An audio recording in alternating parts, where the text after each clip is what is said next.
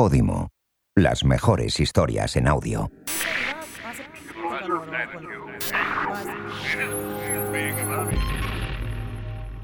Podimo presenta Destino Feria, el podcast oficial de la 81 edición de la Feria del Libro de Madrid.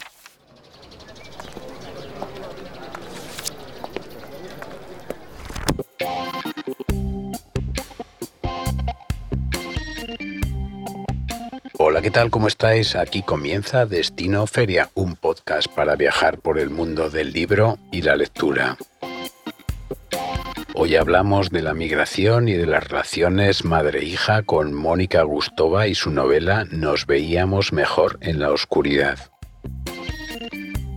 Recordamos la figura de Antonio de Nebrija junto a Juan Gil con motivo de su quinto centenario. Manuel Vilas nos habla de su experiencia firmando en la Feria del Libro de Madrid. Y además, por supuesto, nuestras secciones habituales. Soy Samuel Alonso Meñaca y esto es Destino Feria. Comenzamos.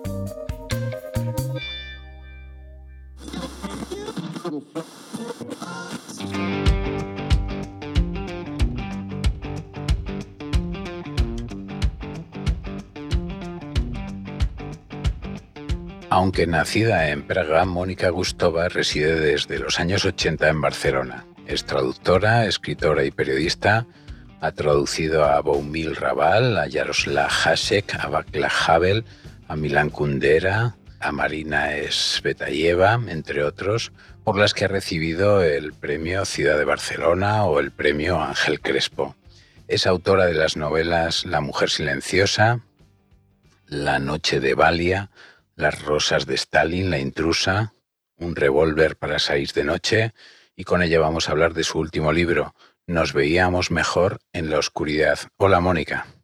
Hola. Oye, ¿qué es para ti la máxima felicidad? Em, pues no sé cuál es realmente la máxima felicidad, pero una de ellas es después de una semana de trabajar mucho, mucho y, y estar arriba y abajo con mis libros y conferencias, pues sentarme en casa y, leer un libro y a lo mejor escuchar música de Bach. Esto es una de las delicias de mi vida. Pero yo diría que para mí la máxima felicidad son los pequeños momentos que es muy importante saber disfrutar. Oye, Mónica, es una novela, esta de la que estamos hablando, nos veíamos mejor en la oscuridad que habla de una relación entre una madre y una hija. ¿Cómo es esa relación? Pues tortuosa, como generalmente suelen serlo las relaciones entre madres e hijas. Y esta quizás lo es un poquito más porque la madre tiene como un bagaje de problemas que ya le viene de sus propios padres. O sea que Generalmente cuando la hija le quiere dar algo a la madre, la madre le dice ya es demasiado tarde, que tenía que haberlo hecho mucho antes y bueno, no está nunca satisfecha. Oye, me da la sensación de que la narradora tiene mucha necesidad de contar las cosas. De hecho, arranca con un encuentro con un psiquiatra que es amigo al que comienza a contarle toda esta historia. Pero también hay personajes secundarios como este escritor, Mark, al que le cuenta cosas y tampoco lo conoce excesivamente. Y a Heidi, esa mujer de origen chino, ¿por qué tiene esa necesidad de contar las cosas a, entre comillas, a extraños? Ella vive sola, ¿no? O sea que yo creo que esta puede ser una de las explicaciones. Necesita compañía. Incluso al final de la novela pues ya se produce el coronavirus. Ella después de estar como dos meses recluida en su casa. Entonces tiene necesidad de que alguien la abrace y va a su dentista y entonces le pide a ver si la podría abrazar, ¿no? O sea que es un poco esto. Pero por otra parte, ella sí comparte cosas con la gente, pero en el fondo en lo que vemos en la novela es cómo ella piensa. Que muchas veces ella dice ciertas cosas pero muchas otras las piensa. Y entonces ah, el lector escucha lo que ella piensa, ¿no? Y son recuerdos que ella tiene pues de su exilio, porque es lo que más le ha marcado en su vida. El exilio cuando sus padres no se lo dijeron exactamente, que se iban a los Estados Unidos de su Praga natal, y ella entonces amanece en los Estados Unidos y, tiene que aprender el idioma y la cultura y muchas cosas, y se le hace cuesta arriba, ¿no? Hablas de esta familia que tiene que emigrar, por un lado huyendo de esa Checoslovaquia comunista del 68, pero después Milena, que es la protagonista, por elección se va a Barcelona. En, la página 43 dices una frase que dice, un emigrante está en casa en cualquier lugar del mundo o al contrario, no lo está en ninguna parte. Sí, yo creo que es así, es lo que yo he vivido y lo cuentan esto muchos eh, emigrados, exiliados, porque mm, en el fondo tu país es algo que tú ya has dejado. Entonces, desde el momento que tú has dejado tu país, el país empieza a evolucionar y tú empiezas a evolucionar de otra manera. Entonces se produce como que cada vez una persona se va alejando del país de origen o de la patria, como se suele decir. Y en el otro país, al contrario, ¿no? Lo vas conociendo, vas aprendiendo el idioma, y cada vez más eres parte del ambiente a donde has ido a parar, aunque este es el caso de Milena, pero no necesariamente es el caso de todos los emigrados. Lo interesante es hacerte parte del país a donde has ido a parar. El título de, de la novela, Nos veíamos mejor en la oscuridad, se repite, aunque con otras palabras, dentro de la novela. Dice, nos entendíamos mejor en la oscuridad y sin palabras. ¿Esta frase crees que resume esa relación entre la madre y la hija? Mm, creo que sí. Y en el fondo, yo creo, hablando se entiende la gente, como se dice, ¿no? Pero al mismo tiempo hay eh, comprensiones que sin palabras son más profundas. Cuando las palabras ya se han dicho, las palabras realmente las separan muchas veces, pero al mismo tiempo, así de noche, cuando eh, se acarician o se dan un beso o incluso intentan como verse a través de la oscuridad, pues es cuando están mejor. ¿Cuánto hay de Mónica Gustova en Milena, en la protagonista? Es una especie de alter ego mío, porque mm, no es del todo como yo, que yo creo que soy bastante parecida a ella. Las vivencias son también muy parecidas a lo que le pasa a ella en la vida, ¿no? De irse de su país cuando tiene 16 años ir a parar a los Estados Unidos, luego estudiar allí, tener que aprender el idioma, tener que hacerse un hueco y un camino en medio de la incomprensión y bueno, todas esas dificultades fueron también las mías. El destino es análogo, lo que pasa, por ejemplo, su vida más íntima no siempre es como la mía, pero siempre hay analogías, porque yo generalmente escribo sobre mujeres que están solas en el mundo y que mm, tengo esta visión de que en muy en el fondo todos estamos solos. Mónica Gustova, autora de Nos veíamos mejor en la oscuridad. Muchísimas gracias, un abrazo muy grande y hasta la próxima. Pues un abrazo a ti y muchas gracias por esta entrevista que me ha encantado charlar sobre mi novela. Adiós. Adiós.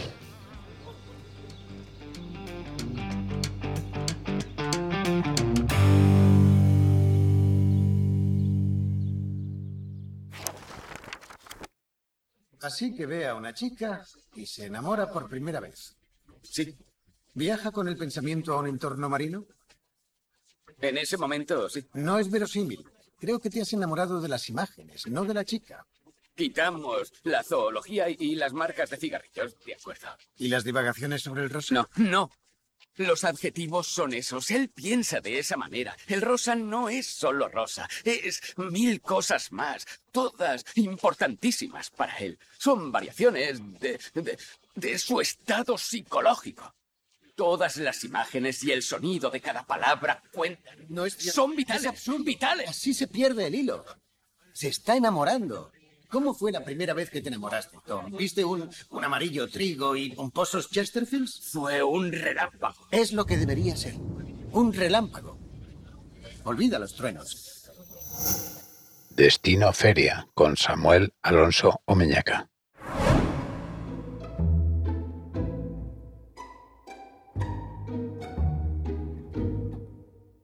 Hola, soy el escritor Manuel Vilas y debo decir que la Feria del Libro de Madrid para mí ha sido siempre un acontecimiento especial, un acontecimiento de fraternidad y de complicidad entre autores y lectores. Es un momento maravilloso, un gran momento del corazón tener delante a tus lectores y charlar con ellos. Un abrazo para todos.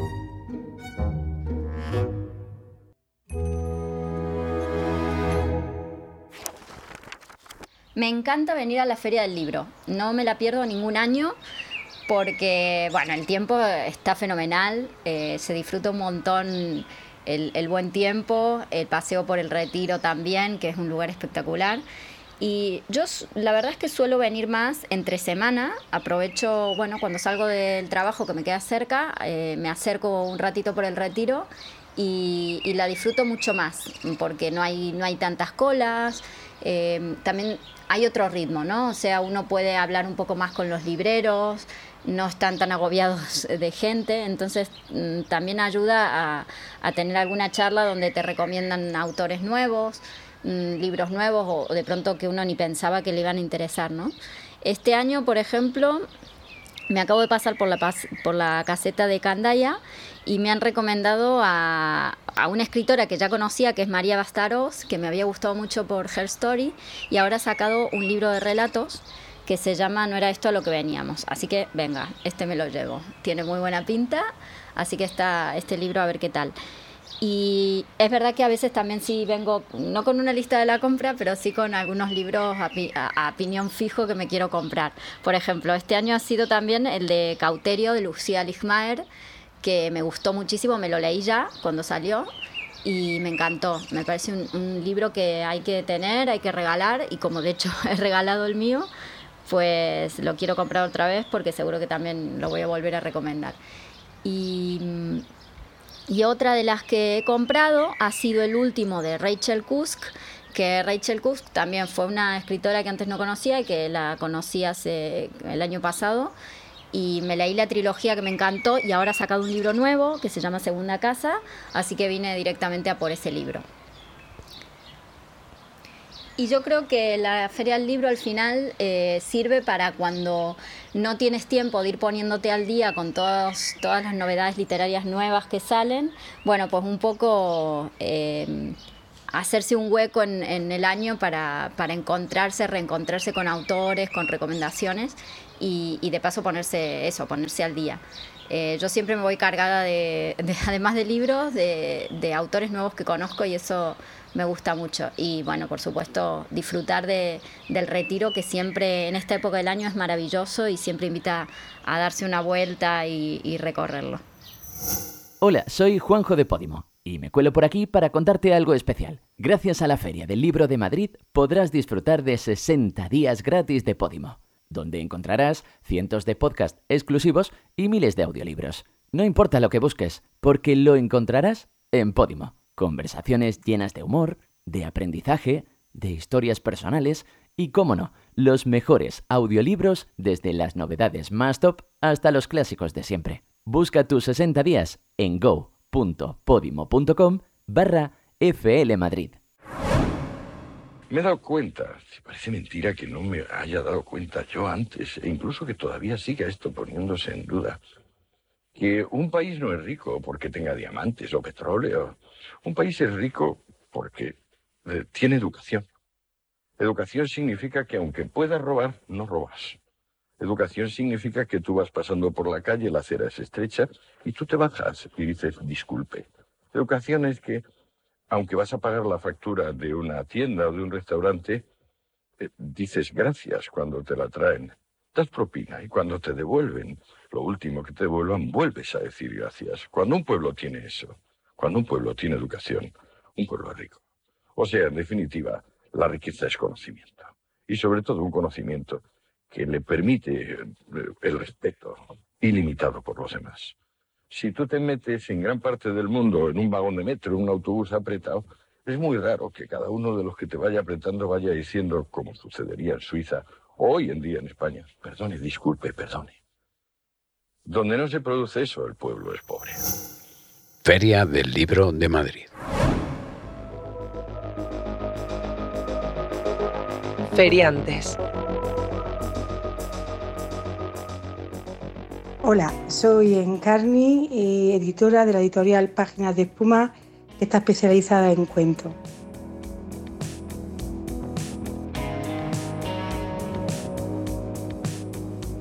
Bueno, llevamos casi 20 años haciendo feria y quizás lo más destacable para mí de la feria, más que lo, algo gracioso que siempre te ocurren anécdotas y ese personaje raro que viene y te pregunta, pues como nos pasó con un cura, que me acuerdo tenemos como novedad cuentos de adulterio y el hombre me echó ahí una charla que como vendíamos eso, que eso era pecado, bueno, pues este tipo de personajes que siempre existen y que además vienen los días de diario, que hay poca gente y se te ponen en la caseta y se tiran como media hora larga o más.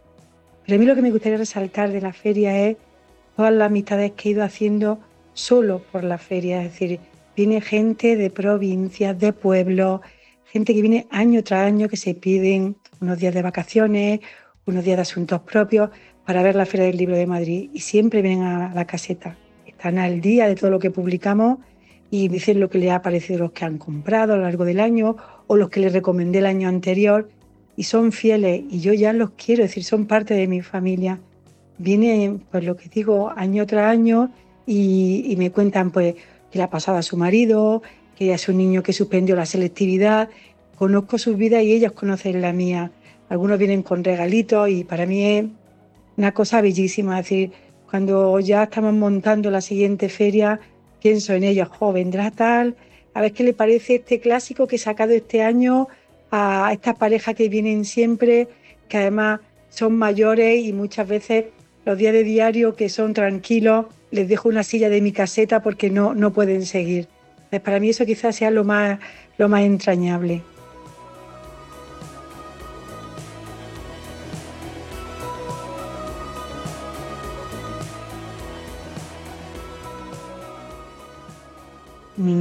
Bueno, recomendar dos libros siempre es difícil. Dos, solo dos de los que has publicado. Voy a, elegir dos de los que tengo de novedad. Uno de ficción y otro de no ficción. Eh, empezaré por el de Clara Obligado, Todo lo que crece, que es un ensayo que hemos sacado este año del que me siento súper orgullosa, porque es un ensayo sencillo, fácil, pero tan certero. Coge la vida tan por los cuernos, me encanta. Siento, está yendo muy bien en ventas, pero sobre todo el orgullo de, de haber tocado esa tecla, ese libro lleno de vida, me encanta. Y el segundo, el que ha sido ganador del premio Ribera del Duero, de la autora Liliana Colanzi, que cuando ya fue la elegida, la ganadora, y empezamos a trabajarlo en la editorial y empecé a leerla, me pareció otra liga, otra dimensión.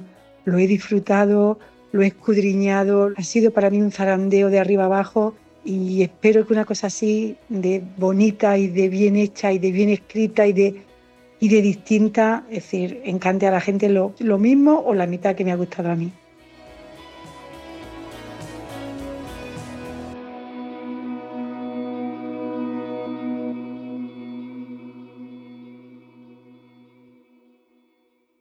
Destino Feria con Samuel Alonso Omeñaca.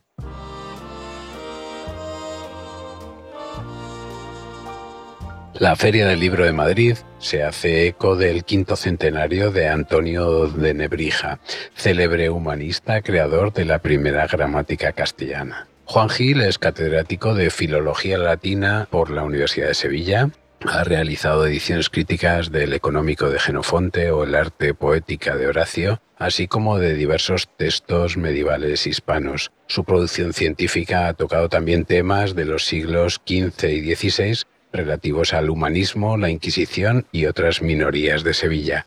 es miembro de la Real Academia Española y acaba de publicar Antonio de Lebrija en los breviarios de Atenaica, coincidiendo con este quinto centenario de su muerte. Hola Juan. Muy buenos días. lo explicas en el prólogo, pero cuéntanos el origen de este ensayo. Es un libro vamos, es un librito porque es una cosa muy, muy pequeña. Se ha ido gestando a lo largo de muchos años. Es curioso porque yo fui, me eduqué en Bolonia como Antonio de Lebriza y allí por primera vez rescaté los papeles pertenecientes al humanista durante su estancia en el colegio. Y, por ejemplo, se pudo demostrar que él empezó como teólogo. Y en Italia ante ese esplendor del humanismo. Es muy curioso que está cuatro años en el colegio y en uno de ellos al final ya tiene eh, que hacer un préstamo y da en prendas unos libros. Lo que da como aval son libros que son todos de poesía latina. Es decir, que el teólogo se ha convertido más bien en un apasionado de la poesía. Y efectivamente, él durante toda su vida fue un hombre que le gustó mucho la poesía. El título del libro es Antonio de Lebrija, con L, cuando desde siempre le hemos llamado Antonio de Nebrija. Realmente Nebrija es un híbrido, es una forma híbrida inexistente entre Nebrisa, el término latino, y Lebrija. Él se llama Antonio Nebrisensis, entonces se sabe más o menos que Nebrisa equivale a Lebrija, entonces se forma esta mezcla de las dos palabras, lebrija y nebrisa, y se hace este monstruo nebrija. Su patria va a ser conocida gracias a él. Bueno, por su patria, porque se llama Antonio de Lebrija. Si decimos Antonio de Nebrija, ¿qué patria es esa? Oye, comentas en el libro que uno de los aciertos de Lebrija tiene un poco que ver con esto, que hay que escribir como se habla y hablar como se escribe. Efectivamente, y eso es, en este aspecto, es el fundador de la ortografía castellana. Imaginémonos si tuviéramos que escribir con la ortografía, por ejemplo, del francés. Quizá es una manera de estimular la mente también. Es decir, que el francés conserva la Y, conserva todas las aspiradas latinas, TH, CH, PH, etcétera, etcétera. Bueno, pues todo esto, que también en cierto modo lo conserva el inglés y el alemán, pues estimula la mente, puede estimular la mente, pero al mismo tiempo supone una rémora para la lengua. Hay que, como decía bien el maestro Antonio, hay que hablar como se eh, hay que escribir como se habla y, hablar como se escribe. Y escribir como se habla. Oye, leyendo este breve ensayo, pero muy curioso, te felicito, descubres a un Antonio de Lebrija que era como un poco socarrón también, ¿no? Como muy sevillano. Totalmente, muy sevillano. Muy sevillano, tiene todo el gracejo andaluz y durante toda su vida, sí, él fue un hombre muy agudo en su forma de decir, concretamente, por ejemplo, en, la corte que tenía Cisneros, seguro que Antonio de Lebrija amenizaba las cenas o las comidas con sus chistes y sus ocurrencias. Algunas veces incluso se pasa y vemos que una vez hace un, un chiste y le para inmediatamente Cisneros porque piensa que es un chiste y se mete con el Papa y entonces el humanista se reprime y dice, no, esto yo quería únicamente que te rieras con esto, pero nada, nada, no, no retiro lo dicho y continuemos con otra cosa. Bueno, de hecho, comentas en este ensayo, dice que estaba más a gusto en la corte que en la universidad. Evidentemente, en aquella época tengamos en cuenta que no existe una cátedra vitalicia que se le puede echar, como de hecho lo echaron. Entonces, en la corte de un aristócrata, de un gran noble, pues está un poco a cubierto de todas las necesidades, a cambio evidentemente de soportar al noble y las ocurrencias del noble, que tampoco eso es moco de pavo, ¿no?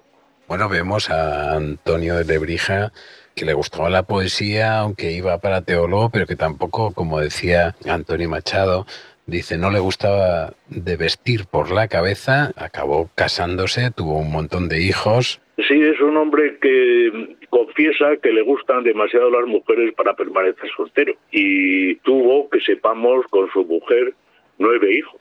En fin, él insiste en esa idea, ¿no? De que él no podía haberse quedado soltero. Y claro, alimentar a nueve hijos y sobre todo preparar la dote de las niñas. En aquel momento, en la boda, se hacía una buena boda o dependiendo de la cuantía de la dote. Con lo cual, mientras estaba en la universidad, pues daba clases por la mañana y por la tarde pues se dedicaba a dar clases particulares. De modo que es una vida realmente muy dura que tuvo que llevar Antonio de Lebrija en la, en la universidad. Luego ya con Cisneros fue diferente y además fue nombrado por otra parte historiador real. Eso le suponía un sobresueldo. ¿La figura de Antonio de Lebrija está suficientemente ponderado o no? Yo creo que sí. Creo que sí. El problema es que ahora se le conoce más es por la gramática castellana. Ahora se habla de, de, Lebrija como autor de la gramática castellana y la fama de Lebrija se debe a su gramática latina. El haber expulsado de la barbarie, de la barbarie del latín medieval, de los autores medievales, y de haber instaurado de nuevo el latín clásico en España, eso es la fama realmente de Nebrija. Pues espero que mm, esta conversación haya servido de homenaje en este quinto centenario de la muerte de Antonio de Lebrija. Juan Gil, autor de este libro, Antonio de Lebrija, publicado por Atenaica. Muchísimas gracias y hasta la próxima. Muchas gracias.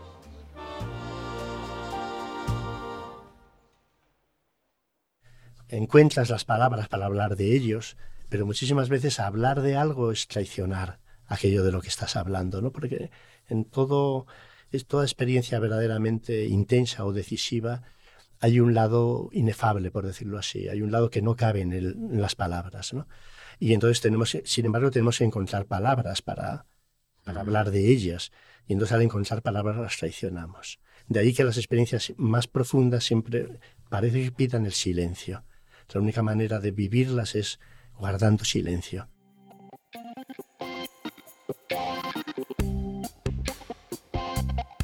Aquí termina este episodio de Destino Feria. Un saludo de este lector sorprendido, Samuel Alonso Omeñaca. Hasta la próxima. Has escuchado Destino Feria, el podcast oficial de la Feria del Libro de Madrid una producción de Podimo y Osmos Global.